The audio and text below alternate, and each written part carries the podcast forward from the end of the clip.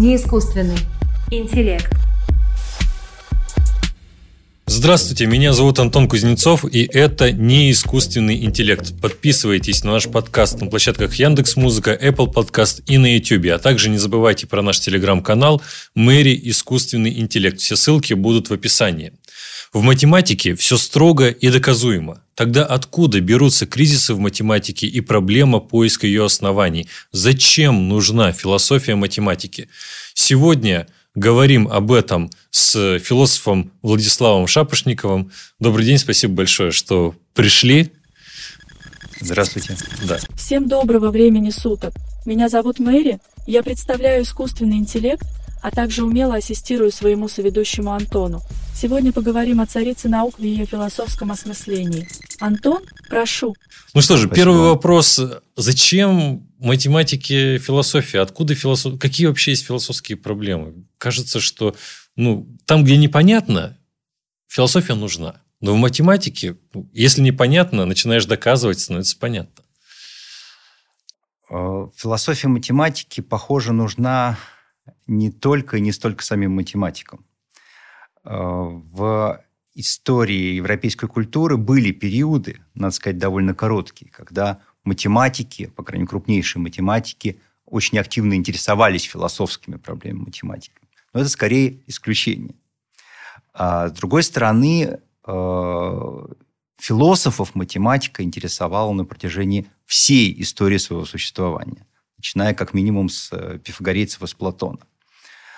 А, ну и продолжает интересовать их до сих пор. Проблемы философии и математики – это проблемы, которые есть у философов. Угу. Математики могут к этому относиться по-разному. А, а вот у философов проблемы, связанные с математикой, есть и всегда были. И, наверное, первая причина, по которой они есть, связана с тем, что математика, она какая-то не такая. Она вообще ни на что не похожа. Ни на другие науки не похожа, ни на гуманитарные знания не похожа, ни на что не похожа. Она вот одна такая. Возникает естественный вопрос, почему? Вообще, что это за звери, с чем его едят? А по поводу проблем, которые философов математики интересуют, в связи с математикой, ну, это банально, например, проблема математических объектов. Что вообще, другими словами, что вообще математик изучает? И в каком смысле существует то, что он изучает? То какая проблема? Числа изучает. Стоит сказать, что математика – это как бы английский язык для многих точных и естественных наук. Рано или поздно дело доходит до расчетов, и тогда наступает время для математики. Это очень хорошо, можно отследить на примере химии или физики. Сперва в дело идут научные теории, формируется гипотеза. Просчитывать ее прямая задача математической науки. Но ведь такая наука имеет дело с еще более сложными субстанциями. Но с числами тоже есть некоторые проблемы. В каком смысле? Что такое число? А если мы возьмем какие-то более современные, современные объекты, а, будь то какие-нибудь достаточно специфические функции или э, многомерные пространства или еще что-то. А, вопрос в каком... Или... А, но с тем же числами все было достаточно сложно. Еще с натуральными числами ладно. Пока мы считали с помощью счетных камешков на абаке, еще туда-сюда.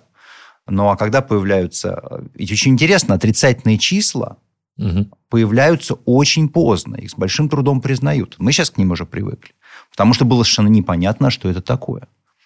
Не говоря уже про там, комплексные числа или про кватернионы или какие-то еще современные. Да-да, но я даже, вы знаете, у, у, есть у меня некоторая любовь к а, или интерес к амазонским племенам. И я читал э, об интересной ситуации, когда часто антропологи, которые путешествуют в Амазонии, они одновременно и миссионеры. И, в общем, они считают своим долгом просвещать э, людей, которые живут в джунглях. Они решили объяснить им, вот, что такое числа. И объясняли на примере рыб. Они сказали, вот смотри, одна рыба, видишь, ложу, одна – ну, как нам кажется, это вполне естественно. Потом говорит, смотри, вот вторая рыба, вот смотри, две рыбы, потом три. И у индейца была довольно интересная реакция.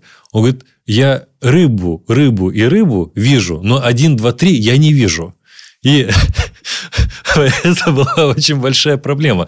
То есть, оказывается, даже э, для нас, нам кажется, что число это очень понятно, очень естественно, и мы можем это объяснить через пальцы, камешки и так далее. Но вообще говоря, это совсем не очевидно. Да. И э, это действительно, кстати, очень важная проблема по той простой причине, что э, человеку вообще свойственно считать, что то, что для него само собой очевидно, ему кажется, что по-другому даже думать э, невозможно, э, что и у всех и всегда так. Но вот оказывается, что это не всегда так. Например, с той же евклидовой геометрией есть такая проблема. Вот школьники до сих пор, поскольку мы до сих пор изучаем геометрию в школе, ну, не совсем по Евклиду, но все равно очень похоже. Угу. И школьники сталкиваются с огромными проблемами, которым людям, которые уже эти вещи прошли, совершенно непонятны. Непонятно, что тут можно не понимать. Но это очень специфическая простроенность мышления для того, чтобы эти вещи стали естественными. Ну, и да. Э, нам, нас этому научили древние греки. Но кроме проблемы э, статуса математических объектов, а какие еще бывают проблемы математические? Ну, естественно, ну, здесь имеется в виду философские. Ну, конечно. А, естественно, есть проблемы, связанные с проблемой познания. Опять же, а, способ доступа к этим объектам, да, mm те методы, с помощью которых мы их постигаем. Но дальше еще довольно интересная группа проблем, связанная с, связана с, если чуть более современная вещь, с формальным и неформальным, соотношением формального и неформального в математике, например. Или, может быть, еще сказать, формализуемого и неформализуемого. Это не совсем то же самое, но близко. Угу. Есть еще проблема, связанная... А можете прокомментировать, да. что, что это такое? Я думаю, что многие из наших слушателей понимают э, и, уч, и учились математике на самом деле по, как формальным процедурам, то есть каким-то закорючкам, э, с равенством и так далее. Но в чем вот эта проблема формального и неформального?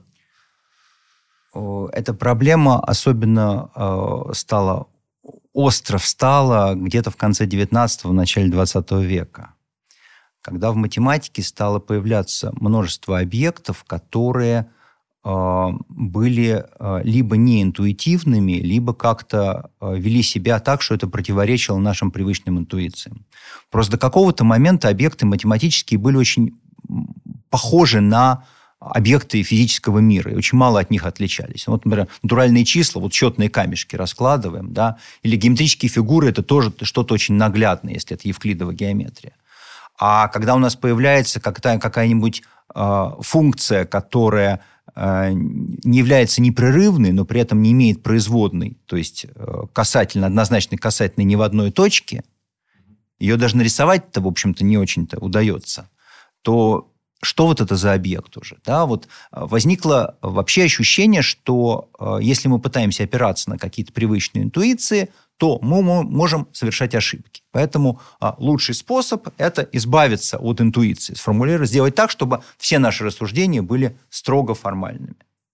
Ну, вот, Давид, есть знаменитые слова фольклорные, сохранившиеся в фольклоре Давида Гильберта. Давид Гильберт – самый крупный вообще математик номер один в мире в конце 19 начале 20 века. Ну, и известные задачи Гильберта, вот, э, которые, над которыми ну, многие из них уже решены, но, насколько я знаю, не все. Да, проблемы Гильберта, которые он сформулировал да, в преддверии, в начале 20 века и для 20 века. Да, именно тот самый Давид Гильберт – и э, он как раз в самом конце XIX века занимался вопросом о том, как вот ту самую очень наглядную евклидову геометрию сформулировать строго формально. И вот слова, которых я упомянул, звучали так.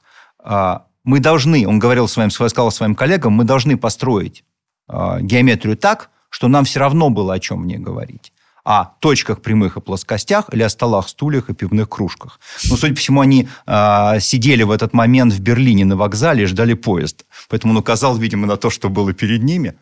Но смысл именно в том, естественно, смысл не в том, чтобы заменить точки прямые плоскости другими интуитивными образами, столами, стульями и пивными кружками, а в том, чтобы нам все равно было, а, как эти объекты себе представлять, или точнее, мы могли бы их вообще никак себе не представлять. Просто объекты первого типа, второго типа, третьего типа. Мы чисто формально прописали отношения между ними и чисто с помощью формализованных логических правил выводим одни утверждения из других. Формализация. Немецкий математик Давид Гильберт сформулировал список неразрешимых вопросов в математике. Это была череда из 23 кардинальных проблем, которые он представил на Втором международном конгрессе математиков в 1900 году. На сегодняшний день решены лишь 16 проблем. Не буду приводить конкретные примеры, поскольку это сложно даже для меня. Скажу лишь, что постановка таких проблем дала импульс для математики к самоосмыслению и развитию. После моего анализа этих проблем появилось ощущение, что в меня что-то вселилось. Вы знаете, это очень, э, мне как специалисту по философии сознания, напоминает э, попытку довольно популярную изгнания демона из машины, как говорил Гил, Гилберт Райл, и довольно популярна э, была точка зрения, что вот у нас есть какая-то непонятная штуковина в сознании. Но она настолько непонятная, что она вредная. И надо просто вообще перестать о ней говорить. Вот и все. То есть мы должны в лабораториях, ну, допустим, наших, вот э, один известный нейроученый, Станислав Диан, он э, признается, что во, во времена своей э, молодости, 80-е годы, в их лаборатории просто запретили использовать это слово. Мне просто это напомнило то, что вы говорите про борьбу Гильберта с какими-то непонятными интуициями, которые можно на хорошие формализмы заменить. Кстати, интересно, что на самом деле э, Гильберт не был таким обскурантистом, как может показаться. Но он э, очень хорошо чувствовал и понимал, что происходит. Он понимал, что на тот момент это очень важная задача. Кстати, интересно, что не все знают, что в то время, когда Давид Гильберт уже в начале, в первые десятилетия 20 века разрабатывал свою концепцию формализма вместе со своими там ассистентами, учениками, то есть э, пытался построить действительно вот эти а, строгие, абсолютно строгие формализации для основных математических теорий, параллельно он в качестве отдыха, наверное, читал лекции по наглядной геометрии. Угу. То есть где никаких формализмов, модели, все наглядно, все можно пощупать. Так что он прекрасно понимал, что математика к этому не сводится. Но вообще вопрос соотношения формального и неформального, насколько мы все можем формализовать в математике или есть какой-то неформализуемый остаток? И насколько нужно все формализовывать в математике? Что нам это даст? Больше плюсов или минусов? Да, это, знаете, это очень интересный вопрос. И э, когда я получал небольшое математическое образование, но я вам рассказывал об этом перед э, записью нашего да. подкаста, то у нас э, были топологии, вот мы изучали математические топологии, то есть это вот представления о пространствах. И они были такими, что я не знал, что это такое. Потому что мы, конечно, записывали, что вот n-мерное пространство или бесконечно мерное пространство, и вот рассуждали о подобного рода вещах, но что они с собой представляют, понятия не имели. И, и меня это, знаете, я вам честно признаюсь, мне просто это разрывало мозг. И э, для меня это была совершеннейшая загадка, как мы можем говорить о таких э, объектах многомерных, хотя вот мир-то он как кажется, не такой. Вот. Ну, скажите, э, понятно, более-менее, я думаю, что нашим слушателям и зрителям стало ясно, что в философии математики множество проблем, и каких-то еще очень интересных проблемах мы сегодня, э, безусловно, поговорим.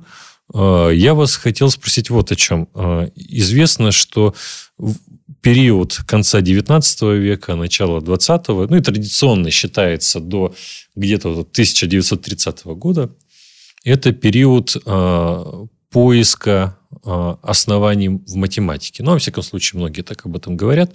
Что, что это за проект такой? Что, что, что пытались найти и зачем искали? Потому что э, действительно, что здесь интересно – ведь э, многие считают, что вообще философия математики как таковая появилась именно в эту эпоху, на рубеже 19-20 веков. И более того, она не просто появилась, а она появилась как, практически как синоним а, исследований в области оснований математики. То есть на тот момент и в начале 20 века сказать проблему оснований математики, сказать философия математики, это, в общем-то, было одно и то же. То есть в каком-то смысле, с их точки зрения, была одна главная проблема философии математики. Это проблема основания математики.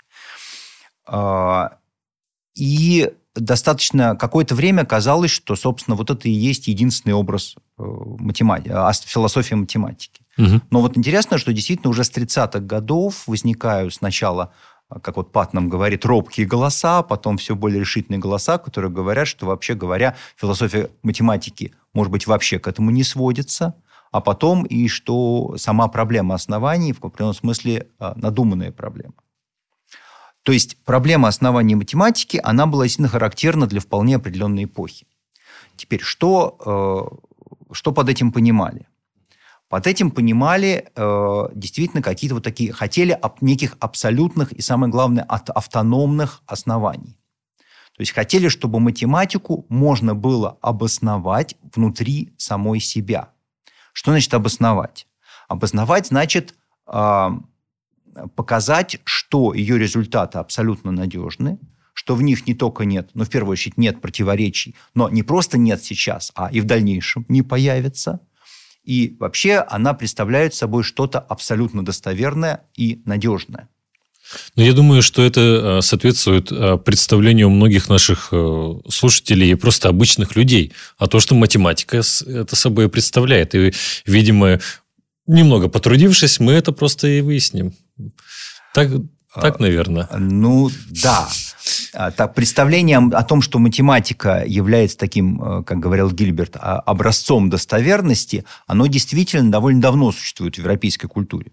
А, оно прослеживается с античности, по крайней мере, с поздней уж точно, там через, дальше через Декарта, к Гильберту и вот к, к нам. Угу.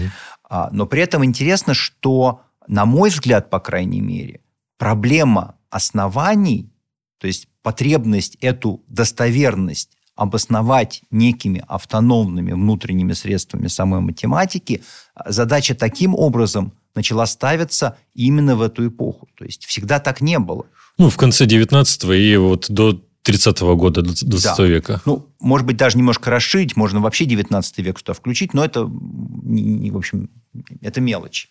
То есть все равно вот эта эпоха, там, 19 начало 20-го. А, и, в общем-то, понятно почему. Потому что, например, а Декарта, для Декарта а, математика была образцом достоверности. Но проблемы основания математики для него не было. Его уверенность в достоверности математики коренилась в его богословских позициях.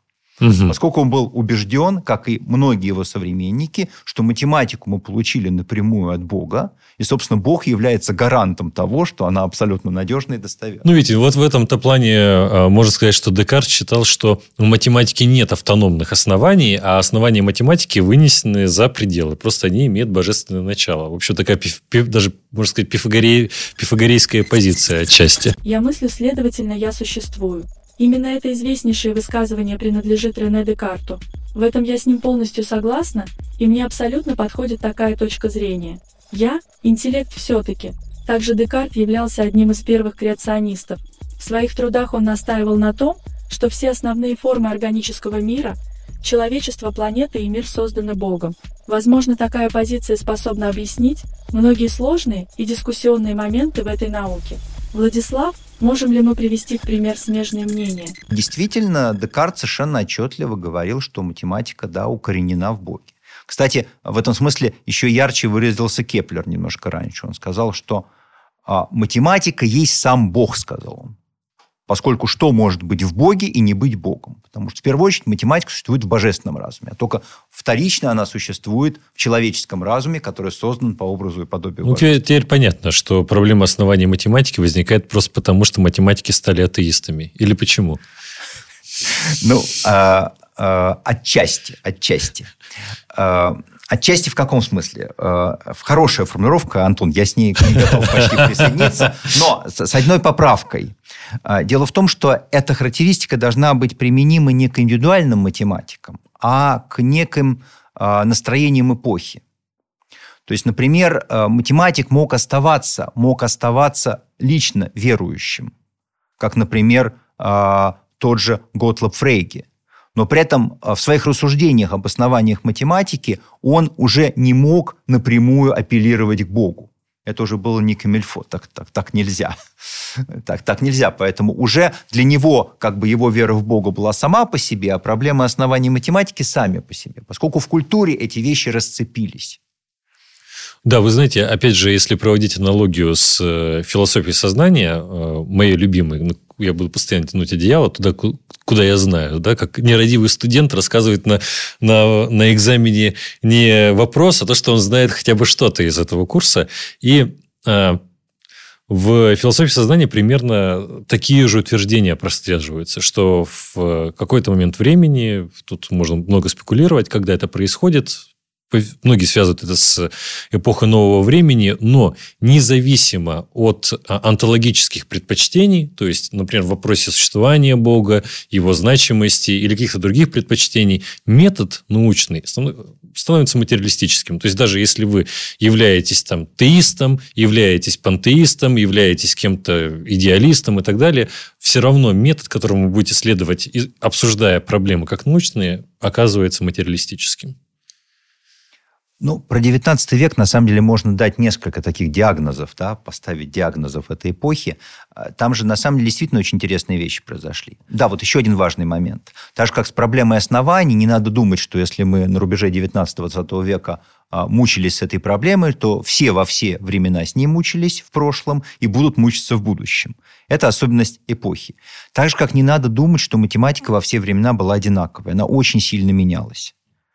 А, и в этом смысле вот та математика, которую большинство из нас знает, это, которую нам преподают и до сих пор в вузах, это, как правило, математика, которая в том виде, в котором сформировалась к началу 20 века. И эта математика очень сильно отличалась от того, что было за, там, за 100 или чуть больше лет до этого. То есть математика, как она была в конце 18 века, как она стала в начале 20-го, это совершенно разные вещи. Ну, хотя бы потому, как э, внешне выглядели математические работы. То есть, э, когда открываешь, а там все словами написано. А, ну да. Ну и кроме того, ну это можно про, про что угодно говорить. Например, можно взять какие-нибудь привычные вещи. Алгебра. Что такое алгебра в конце 19 18 века? Ну, это определенные приемы, там, решения уравнений, там, неравенств, там, так далее. Что такое алгебра в начале 20 века? Это, учи, это теория о различных абстрактных структурах, такие как группы, кольца, поля там, и так далее. То есть вот само содержание. То же самое. Возьмем геометрию. Что такое геометрия в конце 18 века? Это, конечно, только евклидова геометрия. Более того, геометрия в принципе одна. И она воспринимается как геометрия реального мира. Зазора между ними не видит. Что такое геометрия в начале 20 века? Это куча, опять же, высоко абстрактных теорий. Геометрий много. Вопрос о том, как они соотносятся с реальным миром, крайне запутан. То есть вот реальный мир сам по себе, а э, математические, э, геометрические теории сами по себе. Их много, они очень разные. Вот здесь я сразу хочу заметить, что э, помимо э, вот такого, такого источника основания математики, как ну, скажем так, такого нетеистического настроя в исследованиях, да, э, из ваших слов можно сделать вывод, что э, вторая причина Э, поиск оснований математики связаны с тем, что математика к концу XIX века и к началу XX века порывает с реальным миром. То есть традиционно математика обсуждается в связи с физикой, в связи с тем, что мы имеем в реальном мире. И довольно сильно, сильные изменения в математике происходят именно в это время, когда становится ясно, что, вообще говоря, мы математику имеем в виду отдельно от всякой физики, от всякого реального мира, от мира того, как, каким мы его знаем. А, если спрашивают, кстати, если спрашивают о тех проблемах, которые занимается философия математики, одна из проблем – это как раз соотношение между математикой и естествознанием, или, может быть, математикой и физикой, а, и вообще соотношение математики реального мира. И действительно здесь э, ситуация стала сильно меняться. А, для XVIII века математика и естествознание воспринимаются скорее как одно целое – для э, конца 19 начала 20 они четко расцеплены. Причем э, часто даже настолько расцеплены, что возникает ощущение такой вот некой э, культурной слепоты. То есть мы сейчас понимаем, что связей между ними было очень много. Они были известны в ту эпоху, прекрасно известны. Но их как бы не видели и видели два каких-то совершенно разных образа математики. С одной стороны, математика как чистое искусство, искусство ради искусства, которое вообще ни с чем не связано, ни с каким реальным миром, э, которое существует автономно. С другой стороны, почему-то э, вроде бы математика одновременно э, помогает, да, является, помогает, используется в естествознании. Вообще очень странно. Но представьте на секундочку, вот образ, который был очень популярен, да, изначально теология была у нас царицей наук. Угу к XIX веке теология перестала быть царицей наук. И Гаусс нам объявил, что теперь у нас царица наук математика. Угу. А теперь представьте на секундочку такой образ, который их не смущал. У нас есть царица, которая царствует, а э, во время, когда она отдыхает от царствования, она служанка, она там полы моет, еще что-то делает. Вот у нас математика оказалась так. С одной стороны, царица, она чистая математика, а с другой стороны, она такая прикладная математика, которая обслуживает инженерные вопросы, там, физику и так далее. Вот при этом эти два образа между собой как-то никак не склеивались. Они существовали параллельно. Ну, кстати, это же имеет э, в России институциональное Э, выражение. Если мы возьмем в качестве примеров СПБГУ и МГУ, то есть матмех и мехмат. Да? Соответственно, отделение математики и отделение механики. Да? Вот такое противопоставление. Ну, э, это вообще интересно. Мне кажется, хороший исторический пример – это э, такой связи чистой математики как царицы и математики как служанки как-то неожиданным образом оказывается. Это работа по Анкаре. Вот когда по Анкаре я сейчас не буду вдаваться в детали, что конкретно он делал, но многие просто не понимали, что это такое и зачем это нужно. Но в середине 20 века оказалось, что это очень нужно. И вот в целях э, э, освоения космоса, ракетостроения и так далее. Это очень яркий пример э, как раз такой ситуации. Нашумевшие доказательства гипотезы Пуанкаре потрясло научное сообщество. Действительно, когда многолетние задачи решаются, а их результаты находят свое применение в сегодняшней реальности, это потрясающе. Для того, чтобы наши слушатели и зрители понимали суть этой гипотезы, объясню простым языком. Любой трехмерный объект, например, бутылку можно преобразовать в шар путем одной только деформации. То есть его не нужно будет ни разрезать, ни склеивать. Я хотя бы попыталась. Вот она математика в паре с физикой, не правда ли, Владислав? Ну, Пуанкаре как раз э, один из тех гениальных математиков конца XIX века, который хорошо чувствовал связь математики и физики. На самом деле ее часто чувствовали другие крупные математики. Но тем не менее, вот некое общее настроение, в том числе и в среде математиков, было, что есть вот эти два образа математики. И они вот как-то вместе не склеивались между собой. При том, что э, были, но на самом деле э, найти, можно было найти людей, которые в ту эпоху понимали, что математика и физика э, это почти одно целое. Ну, например, я просто одно имя только упомяну. Это э, такой гениальный человек Оливер Хевисайд, который прямым образом об этом говорил. Причем э, э, пожалейте его, он жил э, в Великобритании где вот эта традиция, традиция, что должна быть только чистая математика, что настоящая математика чистая математика, и э, какой-нибудь там тот же Бертран Рассел эту позицию занимал, э, Харди эту позицию занимал, который говорил, что я очень надеюсь, что чем я занимаюсь, никогда никаких приложений не найдет. Вот Оливер Хависайт на этом фоне, конечно, ему было непросто. И у него были очень напряженные отношения с академическим истеблишментом. Но, тем не менее, он настаивал на том, что математика это, как бы, и физика – это одно. Ну, из, из, из, из ныне живущих э, современных э, ученых, э, которых могут знать наших слушателей, яркий пример Роджер Пенроуз. Потому что в, в разных на разных ресурсах или в разных его лекциях его представляют по-разному. То он математик, то он физик. И, в общем, кто, кто он такой, сложно ответить, потому что я, ясно, что изначально он тополог, очень сильный тополог, и без его топологии невозможно представить э, так называемую теорию большого взрыва. И Хокинг многим обязан Пенроузу своими топологиями. Но э, проводил ли когда-либо в своей жизни Пенроуз эксперименты? Никогда. Да? Да еще мне кажется, что, наверное, третья такая причина, а, ну, мы отчасти ее уже обсудили, а, появление поиска или проекта поиска оснований математики заключается в том, что активно развиваются формалистские э, методы в математике в XIX веке. И Гильберт, э, наверное, сам этим активно занимался на волне того, что все стали активно что-то там формализовывать, но, но каким-то хаотическим образом. Антон, здесь интересно, э, очень часто в культуре очень трудно понять, что причина, а что следствие. Ну да, да, да, да. А, действительно, а, формализация, развитие высокоабстрактной математики, формализация математики явно как бы параллельно всем тем процессам, которые происходили в XIX веке. Но была она следствием или причиной? Не так легко ответить. Но смотрите, у нас причины были какие? Мы поняли, что э, математика начала отделяться от физики, да, она становится самостоятельной достаточно областью. А потом мы поняли, что э, были вещи, связанные с общим процессом секуляризации как ну, сказали, секуляри... математики стали атеистами, поэтому да, да. да, они больше, им потребовались автономные основания. Да. Секуляризация – это как раз э, размежевание э, э, религиозного и светского, ну, чтобы Да, причем это очень легко увидеть. Вот можно взять два простых примера.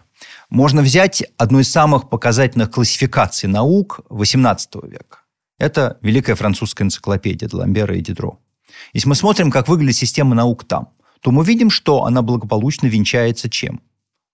У Даламбера и Дидро, это французские просветители, она венчается все равно метафизикой и теологией, учением о Боге. Если мы берем самую влиятельную, самую популярную классификацию наук XIX века, которая появляется в начале, в, перв, можно сказать, в первой половине XIX века, это классификация наук Агюста Конта. В ней э, в помине нету ни метафизики, ни э, теологии. Ну, я И больше нет в системе наук. В сердцах скажу, это Кант виноват. Но это, это чисто спекулятивный тезис. Он вообще не исторический. А, скажите, а, сам сами-то основания математики в итоге, они были найдены или нет? Ну, вот в том самом смысле, в каком мы обсуждаем автономные основания математики. Как вы относитесь, какой, э, каков финал Э, этих дискуссий? А, финал этих дискуссий э, были сформулированы разные позиции, угу. так скажем.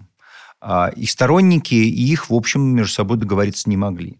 Ну, собственно, вот э, пик этого кризиса, 20-е, 1920-е годы, это противостояние, с одной стороны, э, э, Лейцена, Эгберта, Яна Брауэра, с его интуиционизмом и его сторонников, и Давида Гильберта с его формализмом и его сторонников. Смогли не договориться между собой? Нет, не смогли. А правда, что были потасовки? Я просто... Я, я... там, на самом деле, там а, нет, э, потасовок в прямом смысле не было, но была очень неприятная история, когда Брауэра выгнали, выгнали из э, редколлегии одного из важных центральных математических журналов «Математиш Аналин». Вот э, более того, после... Просто было сделано следующее. То есть Гильберт э, расформировал существующую редакцию, потом сформировал новую, но без Брауэра. В качестве протеста Эйнштейн вышел, кстати, тоже из этой редакции. Но Гильберт, Гильберт считал, что он, что Брауэр представляет и его подход реальную угрозу существующей математике. Он считал, что он спасает мировую математику. А в чем же были их э, расхождения в вопросе понимания оснований математики? Ну, а, если совсем коротко, то Брауэр, по сути дела, пытался действительно осуществить такую очень радикальную, в куновском смысле, революцию в математике. Правда, она провалилась. Угу. То есть его, в общем-то, его не поддержали. А революция стоящая в том, что, э, в принципе, э, допустимы в математике только те результаты, которые получены строго конструктивными методами. Соответственно, чистые доказательства существования, то есть с использованием э, закона исключенного третьего, доказательства от противного, да, они незаконны. И в итоге э, у него он приходит к тому, что он э, считает, что невозможно применять закон исключенного третьего неограниченно, и в первую очередь бесконечным множеством. А из-за этого он меняет вообще понимание Можно, извините, я математики. прокомментирую для наших слушателей, которые не знают, закон исключенного третьего – это когда а, либо А, либо не А, и третьего не дано. Автор логики как науки, Аристотель, античный философ, положил начало многим постулатам, в разных областях знания. Его классификация живого и неживого кажется весьма правдоподобной и обоснованной. Сформированные им законы логики как элементарны, так и неоспоримы. Закон тождества – один термин, одно значение, а всегда равное а.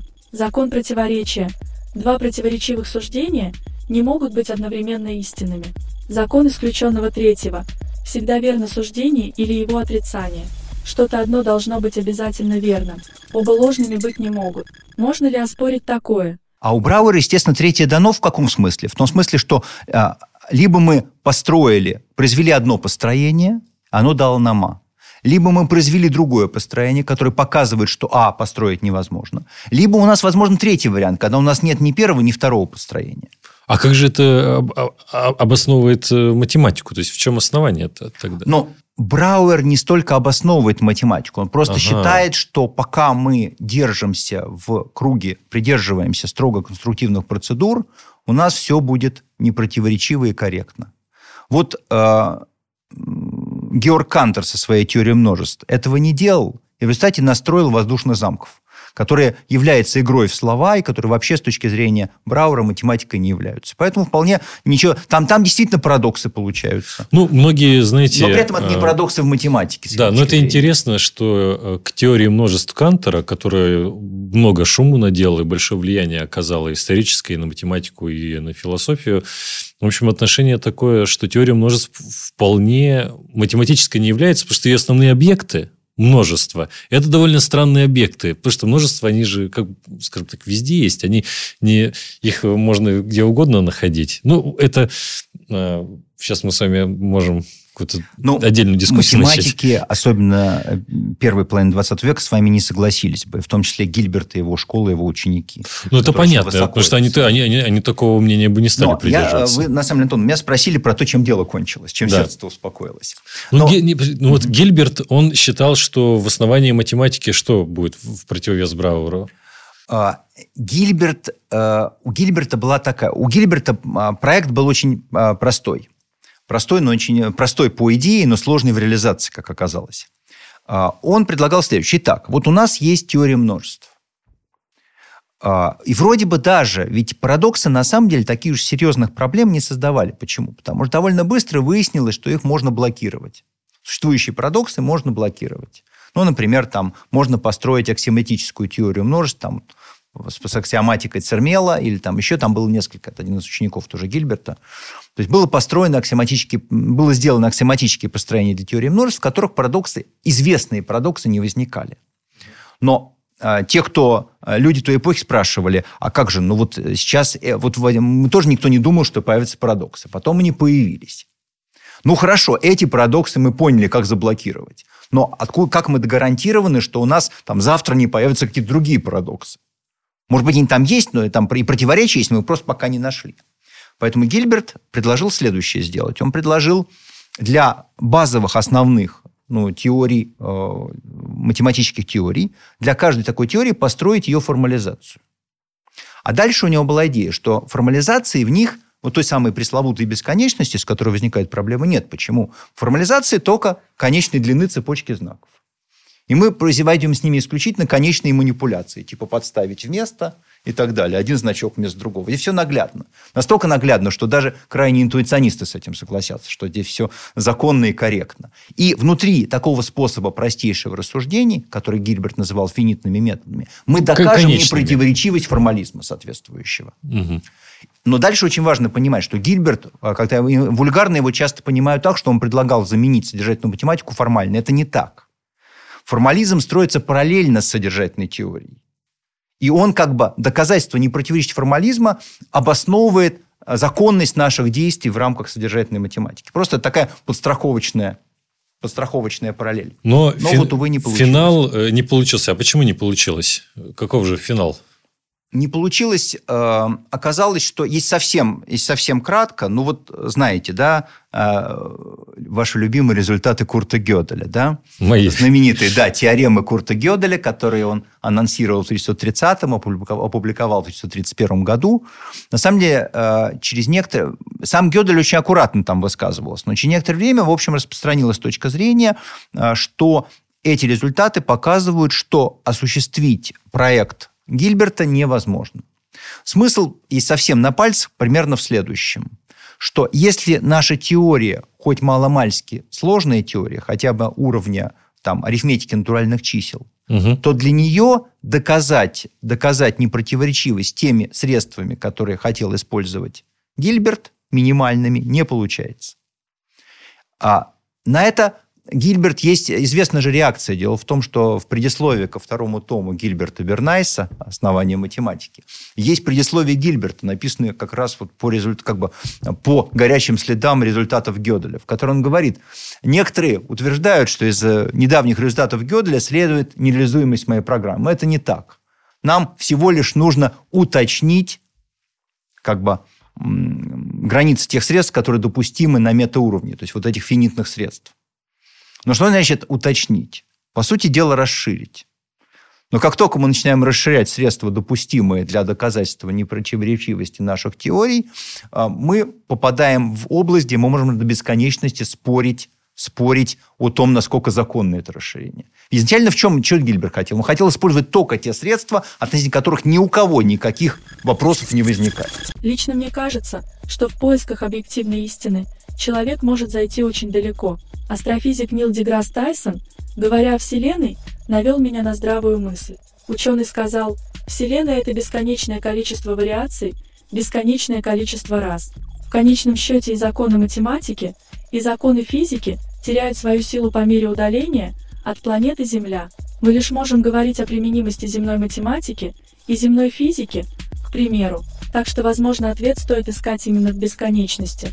Джентльмены, продолжайте, Прошу вас. А здесь вопросы постоянно да, возникают. А здесь, как только мы вводим что-то вот более спорное, по поводу них можно до бесконечности спорить, законно это или нет. Да, мы докажем непротиворечивость, но результат не будет иметь той ценности, которую хотел иметь Гильберт. Кстати, с логицизмом расселовским то же самое произошло. Абсолютно та же схема. Да-да-да. Вот мне тоже кажется, что ну, точнее, как кажется, не кажется, а исходя из того, что я читал по этой теме, логицистский Э, проект Рассела, он в той же самой мере подвержен атаке со стороны Гильберта. Если можно сказать, что Гильберт кого-то атаковал, то Гильберт, э, не Гильберта, а Гёдель кого-то атаковал, то это било и по формализму, и по логицизму.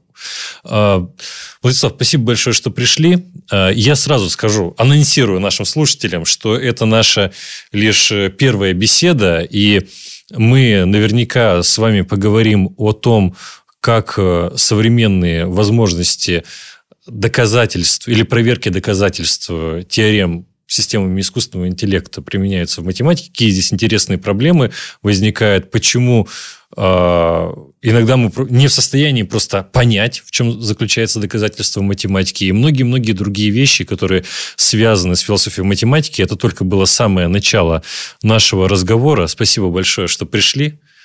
Антон, вам спасибо. Да. А, друзья, передаю слово нашей Мэри. В математике очень много философских проблем. Например, что представляют собой математические объекты, как они существуют. Важнейшее место в философии математики занимает поиск ее автономных оснований. Долгое время этот вопрос не возникал, потому многие философы видели основания достоверности математики в ее божественном происхождении.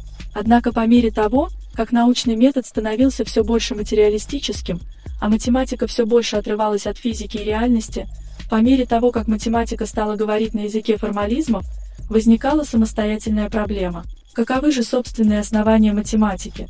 Есть ли что-то такое внутри математики, что гарантирует ее достоверность и непротиворечивость? Интуиционист Брауэр занимал радикальную позицию. Он считал, что основания искать не нужно, а нужно лишь следовать определенным конструктивистским методам, и противоречий никогда не возникнет. Противовес ему великий Гильберт отстаивал формалистский подход, который подразумевал базовые простейшие методы математики, непротиворечивость которых может быть показана чисто формально. Близкую позицию отстаивали логицисты во главе с Расселом. По общему мнению, теоремы Гёделя показали, что автономных оснований у математики нет, и поэтому я могу быть такой же противоречивой личностью, как и обычные люди. Неискусственный интеллект.